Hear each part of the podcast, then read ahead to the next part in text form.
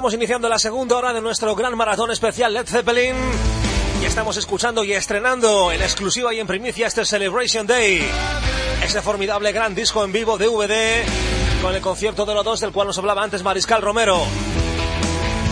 Tenemos 11 horas por delante con la mejor música, con la mejor banda, con la magia de Led Zeppelin desde Lodos, Misty Mountain Hop.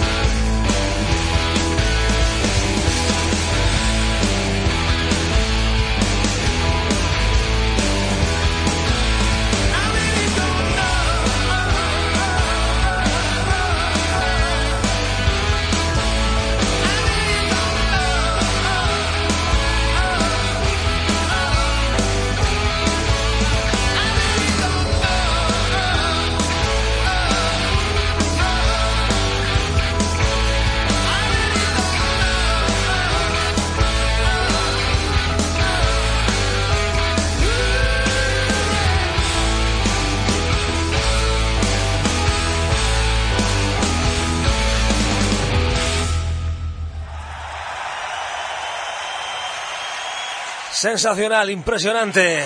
verdadero discazo que estamos celebrando hoy su salida en todo el mundo, Led Zeppelin Celebration Day. Estoy mostrando a la cámara para que veáis un poco la enjundia, la envergadura que tiene este lanzamiento.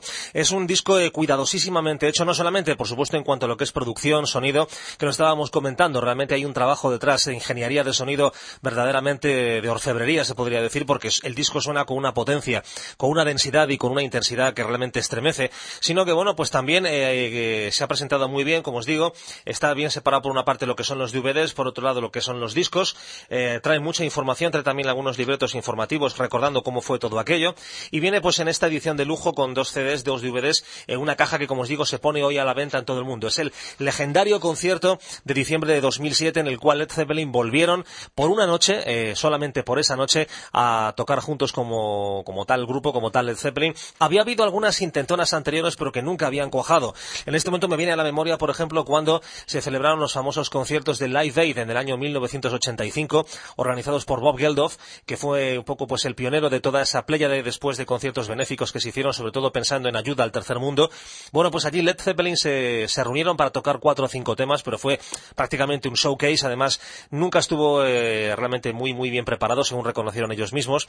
Eh, tres años más tarde, en el año 88, en el concierto del 40 aniversario de Atlantic Records, Led Zeppelin volvieron a reunirse, pero tampoco ellos quedaron realmente satisfechos de cómo fue aquel concierto. Dicen que se, se organizó de forma muy precipitada y que también eh, hubo una presión demasiado fuerte por parte de la compañía, que ellos en aquel momento no tenían interés real en hacer un concierto de reunión, pero esta vez sí, en el 2007 se notó y además eso lo podéis ver y lo podéis eh, notar perfectamente, tanto cuando escucháis el disco como cuando veis el DVD, que esa noche había magia en el escenario, fluía un espíritu de comunión musical, fluía algo que realmente hizo que esos Led Zeppelin, que si en otras ocasiones de reunión no habían estado todo lo, eh, todo lo grandes, que todo lo brillantes que se podía esperar de ellos, aquella noche sí, aquella noche hicieron un concierto tan impresionante que durante mucho tiempo tuvimos esperanzas de que ese pudiera ser el primer paso, el primer punto de partida de una reunión. No ha sido así, puesto que, bueno, pues eh, ellos siguen siendo muy celosos de su legado, siguen pensando que lo que Led Zeppelin hizo en los años 70 es insuperable, sobre todo ya en esta época de, de su vida, y bueno, pues lo han dejado allí como una leyenda, como un legado que es patrimonio de la historia del rock y que recuperamos y disfrutamos con canciones como esta, como este Trample Underfoot, que vuelvo a repetiros, pertenece a este disco especial, este Celebration Day que hoy estamos estrenando aquí en Mariscal Rock con esta magnífica canción. En su día se grabó para el Physical Graffiti del año 75, otro doble álbum que escucharemos en profundidad y que marcó otro de los puntos culminantes en cuanto a éxito, sobre todo a nivel comercial, de la mítica banda británica. Trampled Underfoot en directo desde Lodos Led Zeppelin Celebration Day Maratón Especial mariscalrock.com.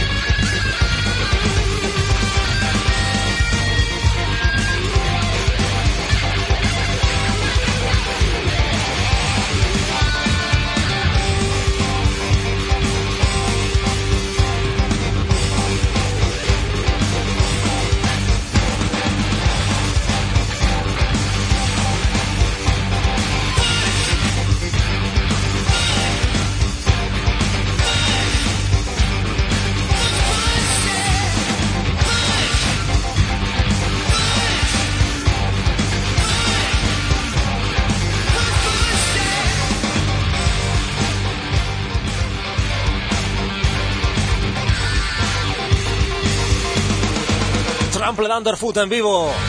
Diciembre de 2007, Celebration Day. La magia, la fuerza, la pasión, el poder de la música. Led Zeppelin.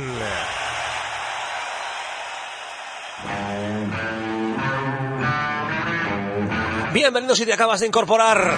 Estamos durante 12 horas hasta las 10 en punto de la noche, hora peninsular española, disfrutando de la banda que creó el hard rock. Led Zeppelin era sonando con un tema que se grabó en su día para su formidable segundo disco. Un temazo que nunca fallaba en directo llamado Heartbreaker. Jimmy Page, Robert Plant, John Paul, John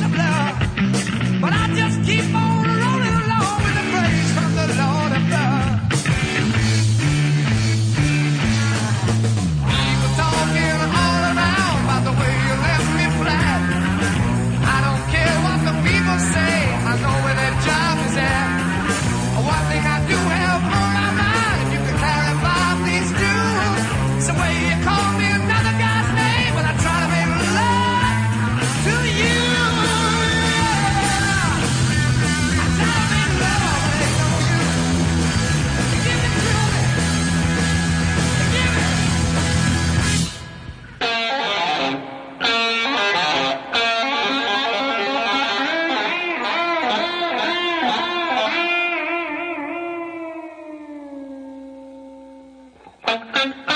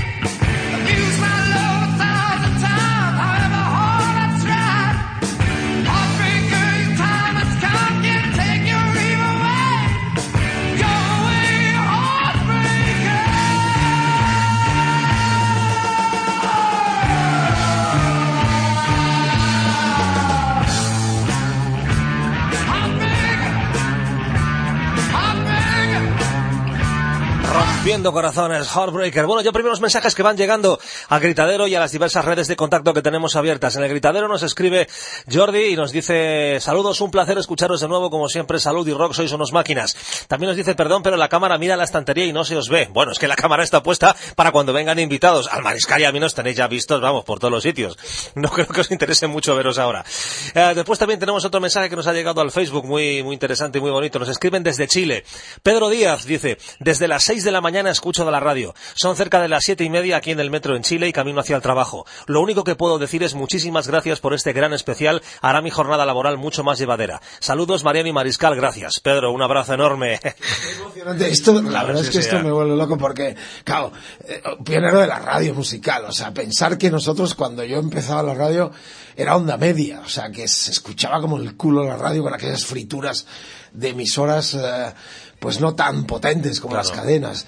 Eh, luego la FM, yo soy pionero de la FM también. Recuerdo que cuando estaba en el centro el director, se llama Manuel Zuasti, vino un día y dijo, bueno, hemos hecho un estudio aquí para un, una frecuencia nueva que se, se, va, se va a transmitir de otra forma que es FM. Hicieron en los estudios que había en Radio Centro un pequeño cuarto muy diminuto, donde yo, por cierto, hice las 48 horas eh, tras la muerte de John Lennon, aquel maratón.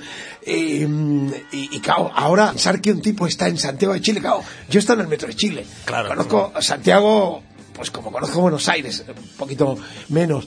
Pero pensar que hay un tipo, o miles de tipos, o cientos de tipos, eh, amigos, no tipos, eh, en tono cariñoso lo digo, que está en este momento eh, pues eh, eh yendo a trabajo a, 12.000 kilómetros de distancia y escuchándonos es realmente emocionante. Sí, sí. O lo mismo que, pienso, por ejemplo, Pedro Iglesias, el manager de Deval, ¿no? Que, que el otro día nos dice que, que, en su coche lleva una aplicación para que con el móvil eh, poder escuchar la, la, la, radio, eh, escucharnos, ¿no?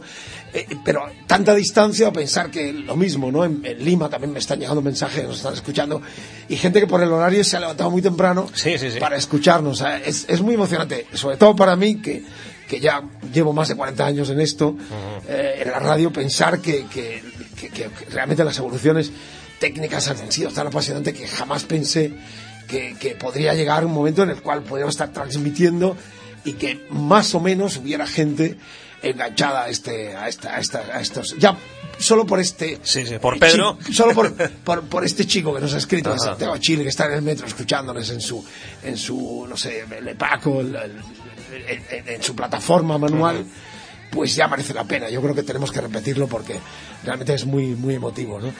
Eh, debíamos haber hincapié en las versiones. Claro, es lo que iba a decir, porque hay una versión muy original de un, dúo mexicano llamado Rodrigo y Gabriela, del que yo, sinceramente, os confieso, no sé demasiado. En cambio, Mariscal sí que los conoce bien. Cuando los descubras... los va a presentar. Claro, esto para mí, no, sé quién me lo descubrió. Bueno, sí me lo descubrió una recopilación de tributo a Alex Zeppelin, que, que mm, incluyó en uno de sus números la revista Classic Rock británica, que es una revista impecable, la revista que a, cualquier escritor de rock le hubiese gustado hacer, ¿no? por, como hacen los ingleses las, las revistas. Eh, hace unos años sacaron eh, un tributo a Alex Zeppelin y claro, estaban pues desde los Hot Dog, estaba eh, Pick Iron, eh, American Dog, estaban los Hazy DC, que, los, claro. estos, sureños americanos que, han versionado a todos de forma tan, tan country. Estaba pues eh, de Dickies, estaba Bonamassa también con el T for One. Eh, el, Rodrigo y Gabriela. Y de pronto yo digo, ¿y esto qué es?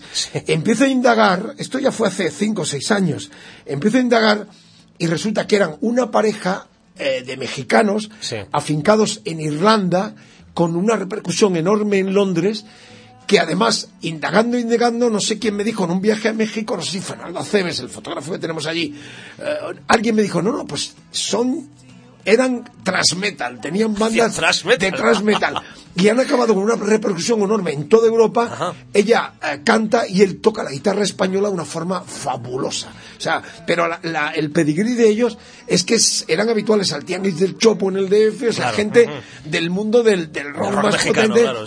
Que se vinieron a Europa, llegaron a Europa y desde Irlanda, donde se ubicaron, han sacado ya discos excepcionales. Tengo un vídeo de ellos eh, son muy populares en toda Europa. Y en este tributo que la revista Rock, eh, Classic, Rock. hizo, incluyeron esta, esta versión de, del Stairway to Heaven a cargo de Rodrigo y Gabriela pareja mexicana afincada en, en, las Islas Británicas, pero reitero, eh, su pedigrí viene del, del, rock más potente. Pero creo que este Rodrigo tiene una banda de transmetal y ella también estaba en ese mundo del, del, del, sonido más, potente mexicano.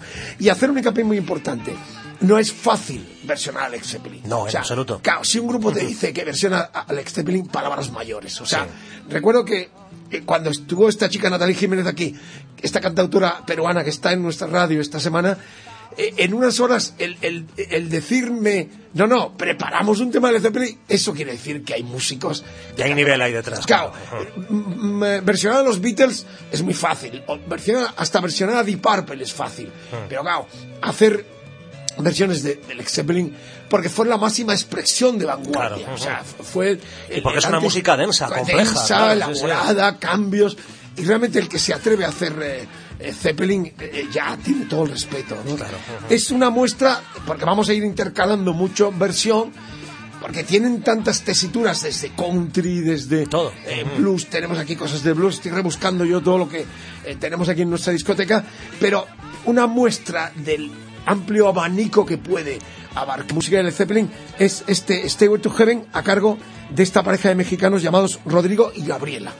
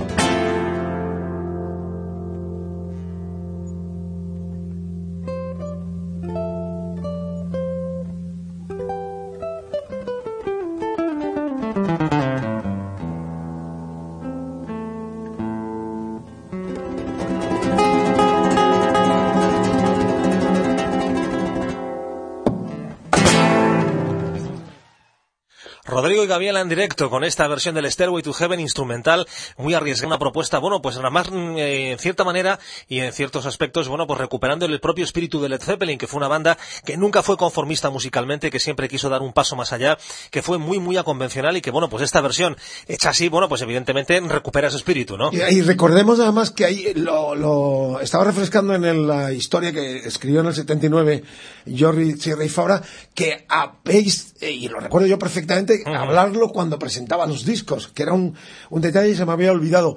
Se le comparó, y las veces que yo he hablado con Pace, su admiración hacia Andrés Segovia claro. ha sido total. En, eh, hay titulares en la prensa británica cuando Pace irrumpen con aquellos solos, con aquel virtuosismo de temas desarrollados durante 20 minutos con la guitarra principalmente de protagonista, que se le compara al Andrés Segovia de la guitarra eléctrica. Esto es un dato que yo había olvidado, pero recuerdo perfectamente en los programas míos ya del 70, cuando irrumpen con los, los dos primeros discos, 69, 68, que yo decía esto en la radio, decía el Andrés Segovia, eh, eh, la admiración que Pace siempre sintió por la, por la guitarra española. Y de hecho hay titulares en la prensa británica eh, que hablan de, de, esa comparación. El Andrés Segovia, que en aquel momento Segovia era un ídolo mundial como, como instrumentista de la guitarra española, y se le comparaban titulares el Andrés Segovia de la, de la guitarra eléctrica. Para ver la trascendencia de este músico español que animo a descubrir porque fue gran maestro. De hecho, eh, a los grandes guitarristas, desde Rolly Gallagher, a Gary Moore, a Blackmore, a todos los que yo he entrevistado, todos eh, su punto de referencia o en algún momento de la conversación han sacado el tema de Andrés Segovia, que quizás le merezcamos también eh, de alguna forma rendirle un tributo y a lo mejor sería bueno en algún momento de, de las 12 horas rescatar algo, de Segovia en ese comparativo de, de, la forma de tocar de, de Jimmy Page, que siempre ha sido un gran admirador de la música flamenca y las raíces.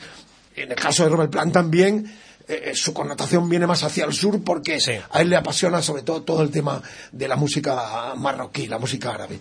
Pero es, es, interesante esta aportación de estos, esta pareja mexicana afincada en Inglaterra, que hay unos toques flamencos ahí que, que entronca con aquella pasión Page eh, Andrés Segovia y la aportación de estos chicos. Me interesa muy interesante este tema. Ah, sin duda. Bueno, pues ya sabéis, eh, pertenece a un disco que me imagino que tristemente no es fácil de encontrar, puesto que no se puso a la venta, sino que se editó junto con uno de los números habituales de la revista Classic Rock en Inglaterra, este tributo a Led Zeppelin, en el que, como os decía Mariscal, también había temas de Blackwood, había temas de Red Star Rebels, de Gotthard, de Blonde on Blonde y de más bandas.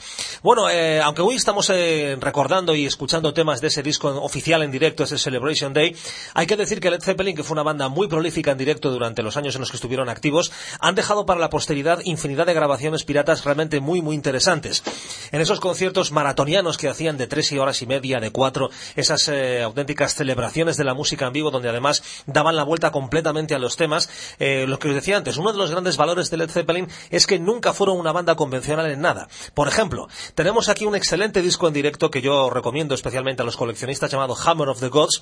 Tengo la versión CD, pero en su día fue muy conocida en el mercado bootleg, en el mercado pirata, la versión de vinilo, en el cual se incluyen conciertos grabados durante la primera gran gira europea de Led Zeppelin en la primavera del año 1970.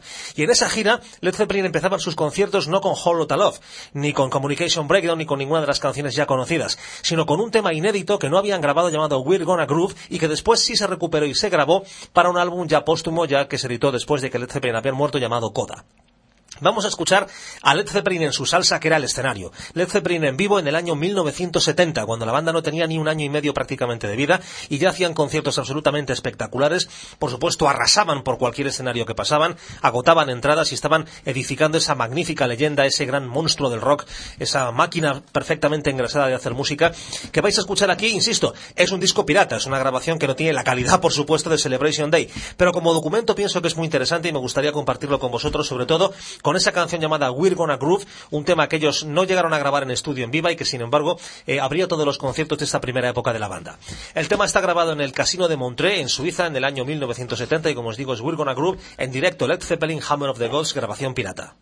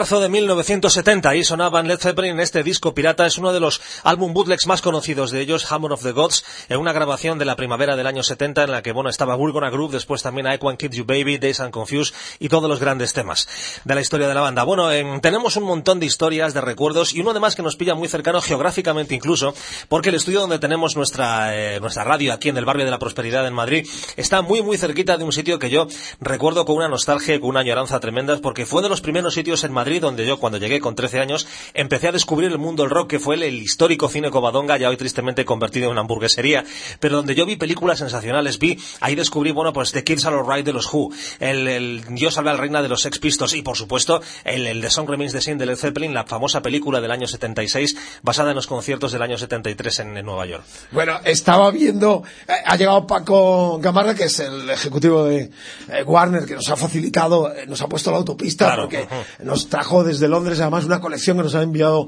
Warner Internacional completa de toda el- el- la discografía de la banda. Y me consta además que en Londres están conscientes de que estamos haciendo este maratón, que yo no creo que sean muchas las emisoras en Europa que estén haciendo este despliegue informativo, musical, radiofónico en torno. Bienvenido Paco, un placer tenerte aquí. ¿eh? Gracias, buen día. Muchas gracias. Eh, sale simultáneamente hoy 20 de noviembre, eh, los que nos estén escuchando ya en diferido o pasada la fecha, recordemos que en vivo lo estamos haciendo el día 20, una fecha fatídica, aquí decimos que salen las cucarachas de las alcantarillas, luego hablamos, sobre todo para los americanos, que no pan de qué va esto, pero mm, eh, simultáneamente en todo el mundo se ha elegido para este lanzamiento, ¿no? Simultáneamente para todo el mundo es un Celebration Day universal y nosotros eh, tiene un carácter marcadamente especial para nosotros la fecha, pero pero es eh, la fecha que está establecida para todo el mundo. Sí. Eh, recordemos que esto se hace por, por una conmemoración de un personaje clave en la industria del disco, que es eh, Ahmet Ertegun. Eh, es el hombre que funda Atlantic. Bueno, la historia de este hombre es apasionante en todos los sentidos, ¿no?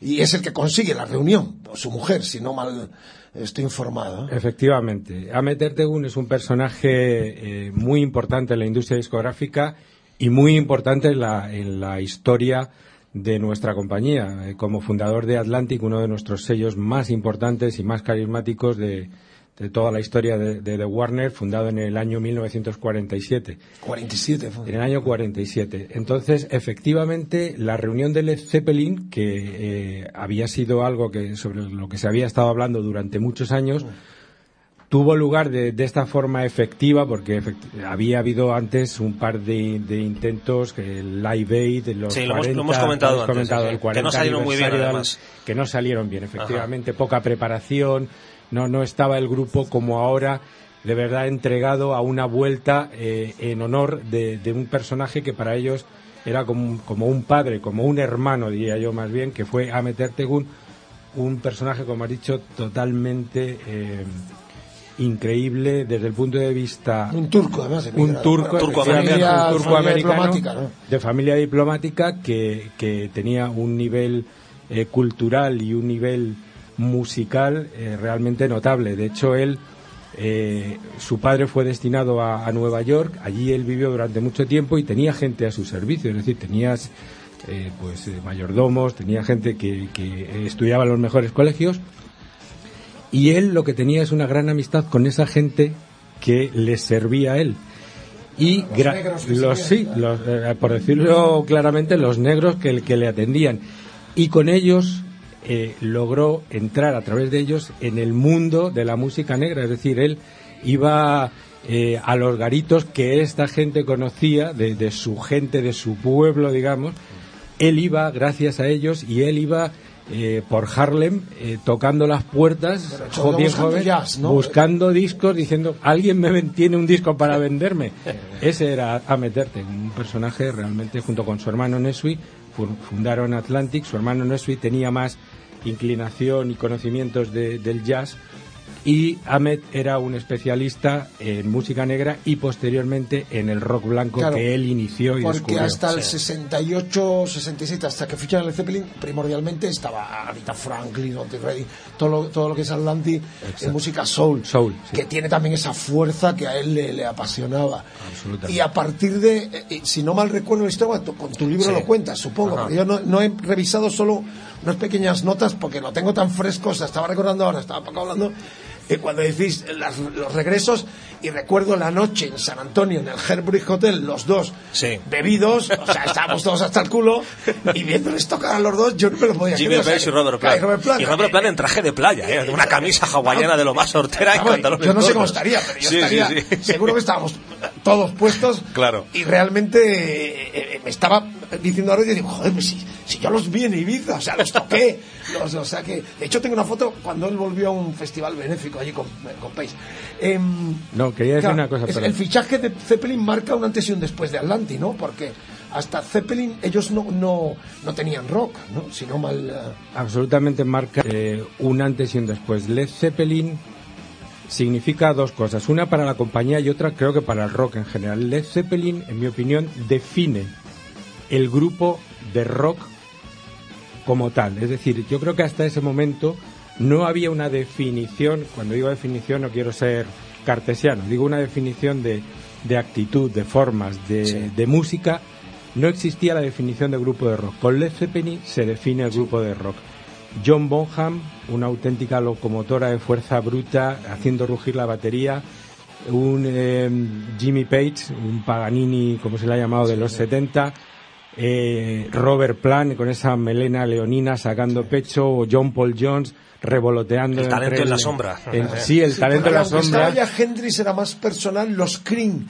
Había una cierta elitista forma donde Jack Bruce venía del, del jazz, sí. Eh, Clapton sí venía de los Jarvers, Baker también venía del mundo del jazz, pero no era un combo ya definido como el concepto que el grupo de, rock. Exacto. Sí, eh, John Paul Jones, como decía Mariano, un genio en la sombra, eh, revoloteando entre el, bajo y, los teclados y todo eso lo aderezas con todo el, la parte de anécdotas eh, lascivas. La vida salvaje del rock and roll la inventan ellos en gran medida, sí. Y las groupies, el, el Y eso hace que sea un grupo mítico y místico, las dos cosas. Entonces, eso es lo que define el, el grupo de rock. Entonces, tiene mucha importancia para, para la música rock y, por supuesto, el, el, haber pasado a formar parte de las filas de, de Atlantic marca el camino que luego seguirían un montón de grupos en nuestra compañía y en otras y son realmente un tótem para una compañía como, como la nuestra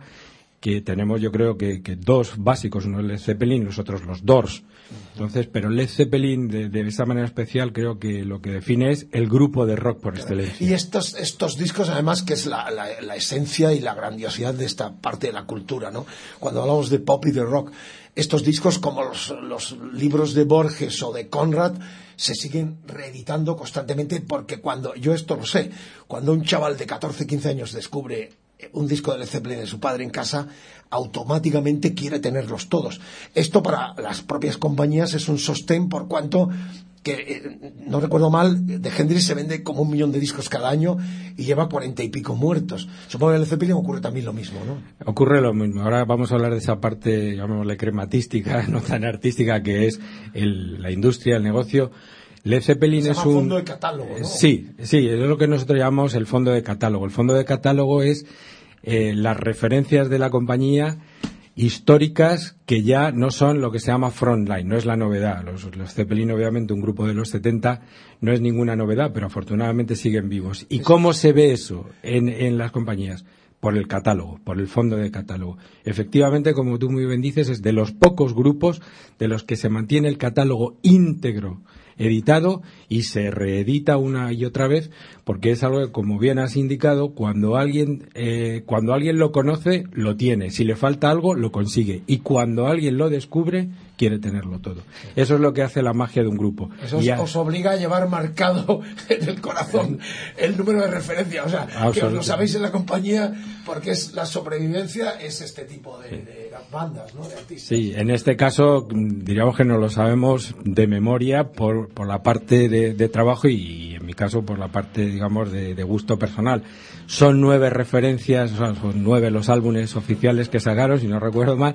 Luego hay un montón de recopilaciones, hay eh, otro tipo de, productos, pero lo, tenemos grabado a fuego. Y en, cifras estamos hablando de un grupo que ha vendido 300 millones de discos, es decir, eh, no, no estamos hablando de un grupo cualquiera. Eh, hemos hablado antes de la parte digamos, artística y, mítica, y ahora hablamos de esta parte de números, 300 millones de discos son muchos discos. Han tardado cinco años, supongo, por las reticencias típicas de plan eh, primordialmente, ¿no? Porque lo lógico hubiese sido sacarlo al momento de que se produjera el acontecimiento en en el 2006 como Max o en 2008. 2008. De hecho, se anunció para la primavera de 2008 en su día. ¿Sabes por qué han sido los retrasos? O...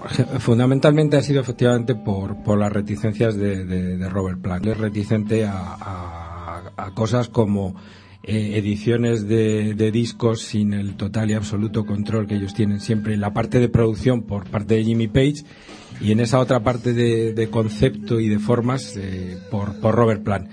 Luego hay que tener en cuenta una cosa. Son tres miembros del grupo que, quedan todavía vivos y cada uno de ellos tiene un manager, que ahora hablaremos si queréis ah, de, Bill Curry. interesante, sí, Es interesante. estuviste en Londres en la, presentación. Estuvimos en la presentación. exacto, ahora os cuento en detalle cómo fue eso. Pero el hecho de que tuvieran cada uno esa personalidad tan marcada y cada uno de ellos un manager hace que tengan que ponerse de acuerdo pues personas eh, de, distinta forma de pensar, de distinta forma de ver las cosas.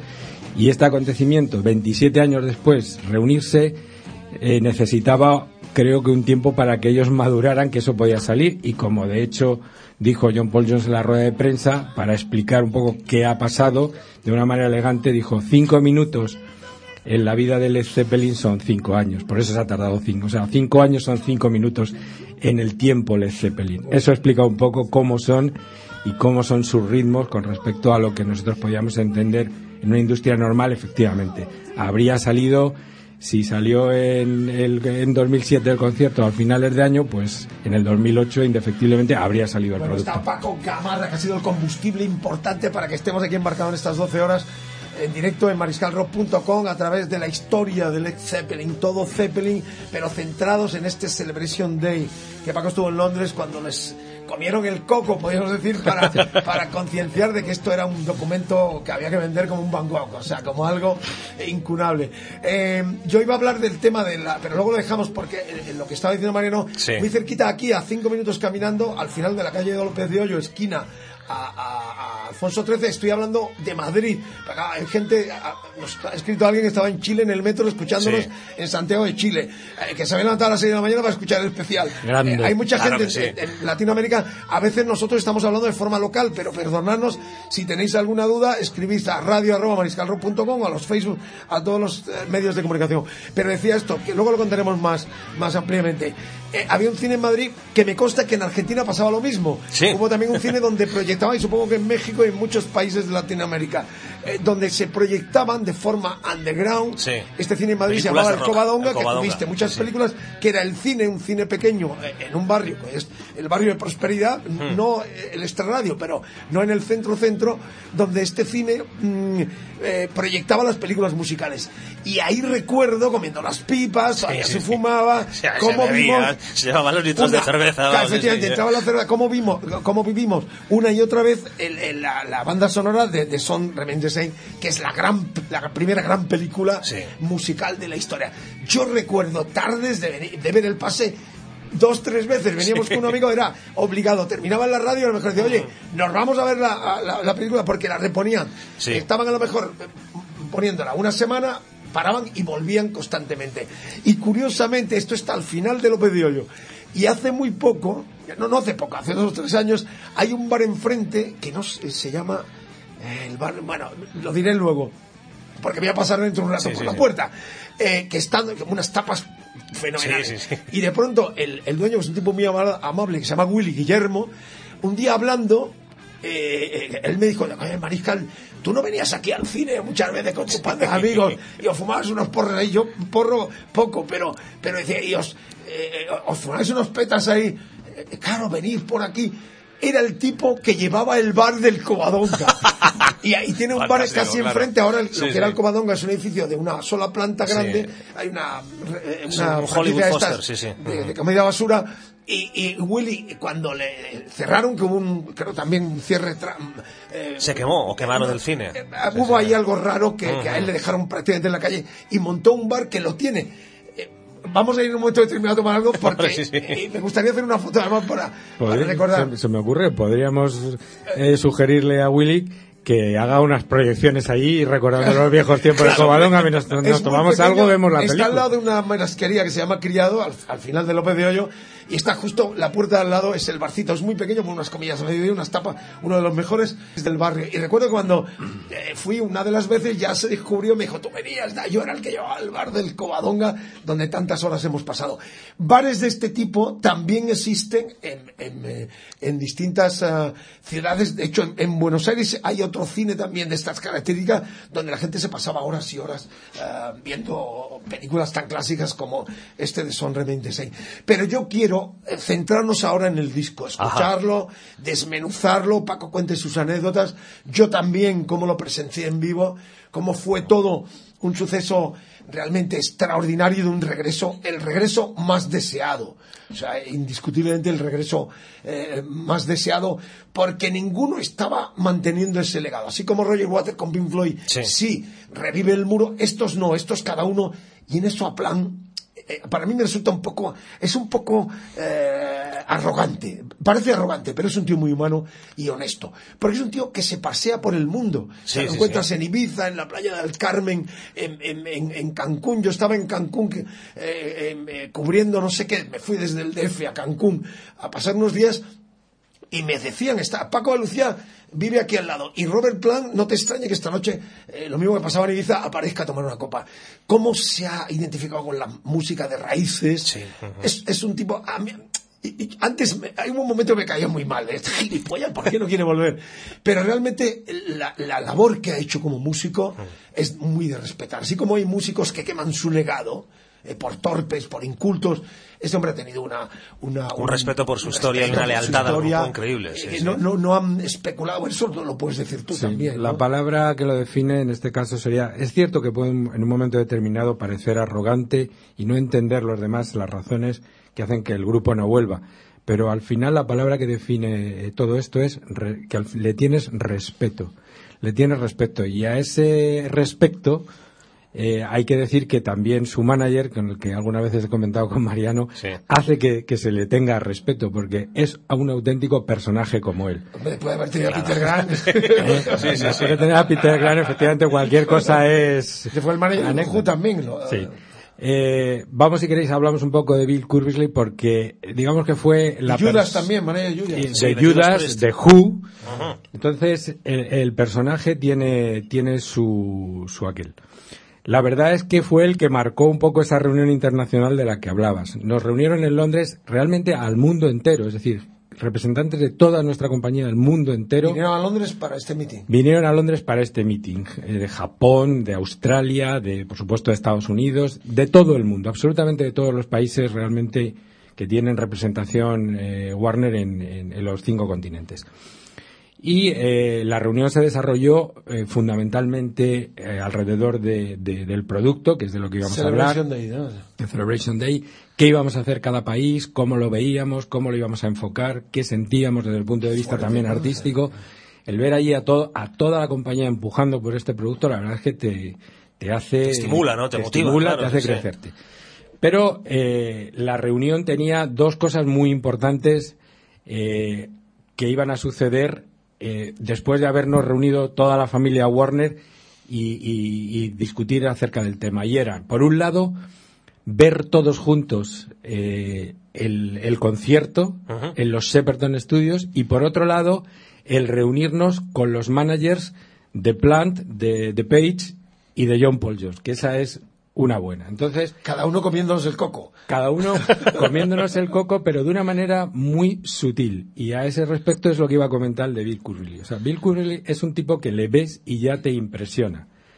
También puede ser el hecho de que pasara 15 años en la cárcel en su juventud, lo que hace que impresione un poco más, porque eh, recordemos como anécdota que fue, eh, él fue condenado a 15 años de cárcel por el asalto a un furgón blindado, ¿no? Parecía lo de, lo, de, asalto, lo de lo de asalto al tren blindado, ¿no? Y eh, él eh, es una persona, tiene ya 70 años, es, mide casi dos metros y solamente la presencia impresiona absolutamente todo de negro, como, como Jimmy Page, que va siempre de negro impresiona. Pero te impresiona mucho más cuando sabes que, que eh, llevó, eso es una anécdota, no sé si sabéis, él fue uno de los que llevó lo que llaman los ingleses los el, el pale bearer, es uno de los que llevaban el féretro de, de, Reggie Craig, que era uno de los gángsters, eh, de los dos hermanos gángsters de la época De, de, de, principio de siglo en, en Inglaterra. Es decir, que sí es cierto que estaba relacionado con los, bajos, fondos. Entonces, ese personaje se ha transformado totalmente en alguien que le ves y es elegante en las maneras, en las formas, pero que te fulmina con la mirada. Entonces, una de las cosas que os puedo contar como anécdota es que país por país, levantándonos, íbamos diciendo pues eh, qué nos parecía el disco y qué es lo que íbamos a hacer. Con él delante, claro. Con él delante, por supuesto. Esto fue hace unos meses. Esto fue en el mes de septiembre. Paco está relatando la convención que tuvieron exclusivamente lo que está contando de, a nivel ejecutivo, por si alguno se despista de lo que estamos contando. Alto ejecutivo de Warner va a Londres, reúnen a todos los ejecutivos, viene uno de cada país de todo el mundo para presentar. Y en este caso, el manager de Jimmy Pace, que es este Culbus, eh, de, Robert Plant. es el que expone y os pide qué vais a hacer cada uno. Entonces, él, cada, cada, uno que se levantaba y le contaba su, su plan, su, su, historia, la verdad es que no movía ni un músculo, pero solamente la forma en que te miraba ya impresionaba. Y yo tuve la... Como no vendas tu cuota. No, sé si la desgracia o la suerte de cuando hablé y le dije, pues bueno, pues lo que pensábamos hacer y la ilusión que nos hacía y demás, me dijo, pues procura hacerlo bien porque voy a estar muy atento. Yo tengo una casa en España, voy mucho por allí, voy a estar muy atento a lo que hagáis. Me vais a estar Marbella. No te preocupes, que nosotros también vamos a estar muy atentos para que no tengas ningún problema, amigo. Entonces, realmente acojona que te lo diga. No, no, a ver, lo digo acojona en el buen sentido de la palabra, pero que eh, la forma en que te lo dice, los modos, eh, ese, esa distancia ¿no? que marca, pero que a la vez sabes que es totalmente cierto que va a ser así, eh, impresiona. Dinos exactamente en qué formatos, porque tenemos el de lujo este, que primero teníamos un avance. ¿Cómo es el que quiera comprar el material, cómo lo tiene que pedir? O sea, ¿hay solo una edición? ¿Hay vinil? ¿Cómo es exactamente el lanzamiento que se ha hecho este 20 de noviembre? ¿O escalonadamente se van a lanzar más cosas? ¿O es únicamente lo que, lo que tenemos ya en la mano, el deluxe? Este? Dos etapas. Y tres posibilidades para, para los que quieran conseguir el producto. Podéis conseguirlo de la siguiente manera. En esta edición deluxe, que también han descrito Mariscal y Mariano, que son dos CDs y dos DVDs. Los dos CDs de audio contienen el concierto completo. Uno de los DVDs contiene ese, mismo concierto desde el principio hasta el fin, ese que tú tuviste la suerte de ver allí en directo y luego hay un segundo DVD que tiene todo eso que le gusta al buen, al buen conocedor y al buen aficionado al rock, que es lo que hay entre bambalinas. Es decir, ah, por un lado, el ensayo, el ensayo completo del concierto en los Shepperton Studios. Ellos estuvieron varias semanas preparando bien, no fue como en estos otros conciertos de los que hablábamos del 40 aniversario, en este se lo tomaron realmente en serio y ensayaron al punto que en los Shepperton Studios, cuando veis el, el, DVD, veis que es una nave gigante en la que está montada el escenario. Son de cine, me parece esto. Sí, sí, son unos estudios Ahí una presentación de, Maiden. espectaculares. Tiene hasta una zona para grabar eh, lo que son escenas de agua, tiene como una especie de medio, medio un mar ahí y estudios donde preparan perfectamente como para que se inunde algo, es decir, son la, entonces uno de esos estudios de cine recreado el, el escenario de, de, del O2 con toda la parte de luces y demás, no sé si lo habéis visto, esa especie como de araña que sale, todo eso, y entonces ves ahí cómo ensayan exactamente lo que va a ser el, concierto. Luego hay una parte en este, es, es, un DVD de extras, podríamos decir. Los ensayos, las noticias que se dieron en toda la televisión inglesa con referencia a la vuelta, entrevistas a la gente saliendo del concierto y diciendo sus impresiones, gente contando que que no, no iba a decir lo que había pagado por una entrada, porque era una cantidad realmente importante, pero que había valido cada centavo que había pagado por esa entrada. Entonces, esa es la edición, digamos, de lujo. Lo que ha salido primero. No, simultáneamente sale esta, dos CD más dos DVD. Sacamos una edición también para el que extrañamente no quiera el DVD, pero quiera solamente el audio, es decir, los dos CDs de audio, el concierto en directo y luego hay una tercera edición que es como la de lujo, es decir, dos CDs. Lo que pasa es que los DVDs se suprimen, se, perdona, no se suprimen, se sustituyen por eh, Blu-ray, es decir, alta calidad. Es la, edición más cara, podríamos decir. Es la edición más cara y solamente se diferencia de, esta de, lujo en que el, soporte eh, DVD es, pasa a ser Blu-ray HD, alta definición. En vinilo y esto, o sea, o también. Sí, pero ese es, por eso he dicho una segunda en, dos etapas. El vinilo estará disponible. Ha habido problemas con, la edición del vinilo. Estaba pensado que todos los formatos salieran a la vez, pero el vinilo va a salir en una edición posterior, probablemente ya en el nuevo año. Será un triple LP. Un triple vinilo con todo el concierto. un triple LP de esto. Un triple LP, como los viejos está ya programado y se, está programado y no se sabe fecha. La idea inicial era que saliera hoy día 20 de noviembre junto a estos otros tres formatos que saliera el LP, pero no ha podido, no hemos llegado al tiempo. Bueno, pues yo creo que hay que escuchar ya, elige tú, Mariano, no sé, los momentos, eh, es que todos los momentos, lo que he contado yo antes, yo me levanté como todos y allí tenía a Dave Grohl, tenía a los Red Hot Chili Pepper, a Mustaine y, nos levantamos en el primero y ya mm. no nos volvimos a sentar, porque cada canción era una celebración, era un holgorio, un júbilo de todos pues eh, con la emoción de saber que estábamos presenciando un momento histórico. Así que cada canción que suene, ahí está mi voz. ahí está. Es, un, es, una graduación. Ahí está el Mariscal Romero. Mariscal, coño. En Kashmir, además.